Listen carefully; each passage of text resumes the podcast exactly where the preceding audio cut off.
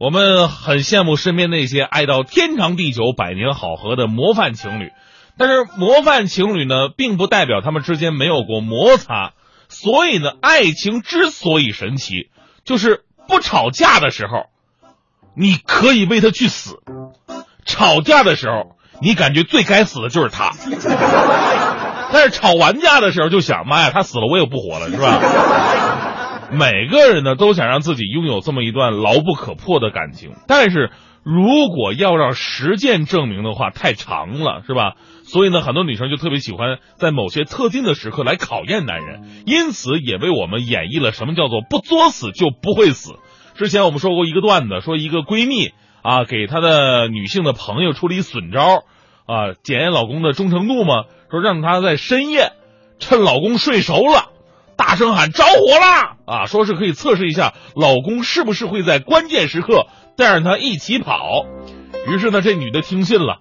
晚上趁老公睡得特别熟的时候，打呼噜的时候，嗷的一嗓子，着火啦！这时候，只见老公直接冲出了卧室，不管不顾，自己个儿跑了。哎呦，正当这女的伤心的时候，老公又跑回来了。这姐们破涕为笑，还算你有良心。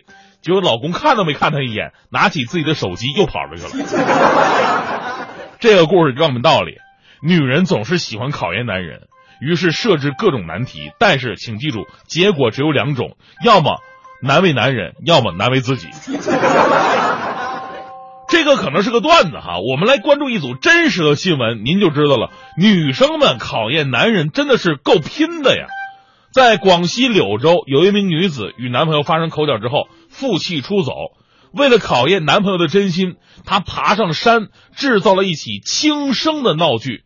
她以为呀，这男朋友会像故事里边讲的一样，赶到之后悔恨的涕泪交加，下跪认错，拿出准备好的鲜花和礼物承认错误。但是有一句话说得好嘛，她哭着对我说：“童话里都是骗人的。”最后赶来的并不是男朋友，而是民警。在民警解救女子之后啊，对她进行了严厉的批评教育。跟这个事儿雷同的还有在。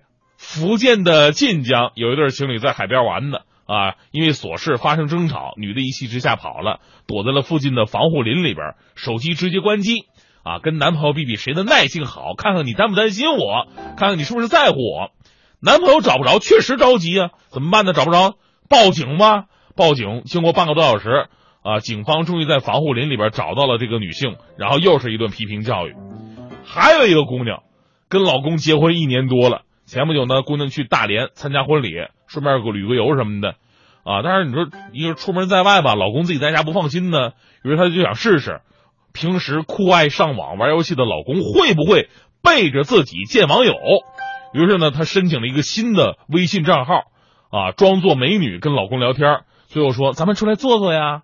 结果她老公说家里有人儿，家里有人儿啊，改天再见吧。这姑娘一听家里有人儿，好啊，果然还是把别的女人找到家里边去了。这女的呀，你就报警了。你这报警的时候，她也不能说警察呀，这个帮我去捉奸，不能这么说。她说家里边进贼了 啊，进贼了，让警察帮忙去捉贼。其实啊，就是想扰乱他们，想捉奸的意思。结果万万没想到，警察赶到之后，打开门，只有她老公一个人，一脸蒙圈的站在原地。原来呢，家里有人啊，只是男的不想出去鬼混的一个托词，而由于这女的报了假警，最后还是被民警批评教育了。你说你们小两口玩游戏，能不总带着咱们人民警察叔叔吗？考验男人呢，是很多女生一直以来想做的一个事儿，只是方式方法不同而已。啊，有一招，估计大伙儿都想过了，就是像刚才那位假扮陌生美女勾引男朋友，这个绝不是少数，甚至已经成为了一道产业了。前不久，淘宝就出现了“渣男杀手”的这么一项服务。刚才也说了嘛，“渣男杀手”收费不高，二十九块到一百块不等。你拍下这个宝贝之后啊，店员会以陌生女孩的名义加你男朋友的 QQ 或者微信来勾引你的男朋友。聊天结束之后呢，店员会把聊天记录发给你，让你看到你男朋友的一举一动，并评估你男朋友是否通过了考验。有一个姐妹儿就是啊，跟男朋友吵架之后开始冷战了，怎么办呢？她去网上就购买了一份这个渣男杀手的服务，想打探自己在男朋友当中心里的一个重要性。然而悲催的是，男朋友与客服啊聊得特别的开心呢，这家伙，哎呀，平时你跟跟他聊都没这么开心过呀。一天之后，男朋友就向她提出分手，并且向女客服表白了。早就跟大家伙说了嘛，千万不要考验男人，要么是难为他，要么是难为自己。当然了，也有女孩是比较理智的，我特别赞赏这部分女孩的想法。她们表示，这种测试的结果通常都是悲剧。他过不了测试，是他对不起你；他过得了测试，是你对不起他。感情到了瓶颈期，就应该想着如何去培养感情，而不是去考验人性。考验人性的做法毫无意义，而且是愚蠢至极的。呃，而且我我说实话，我看到这个调查，包括这个测试背后的一个数据，我还真的挺寒心的，你知道吗？据了解，渣男杀手在网络上销售火爆，而且接受测试的男性很少有人能过关。店家曾测试五十多个男人，其中坏男人与好男人的比例为九比一。十个男人九个渣，还有一个偷着花，应了女人们那句老话了吗？你们男人没有一个好东西。其实看到这个调查的时候，我还真的会想一下，说如果有一天一个美女啊，主动跟我聊天，他们不跟我聊面膜，不跟我聊理财，不跟我聊股票，也也也不跟我聊投票，只是跟我聊感情，我会怎么样？我想我会立马认识到他们都是骗子。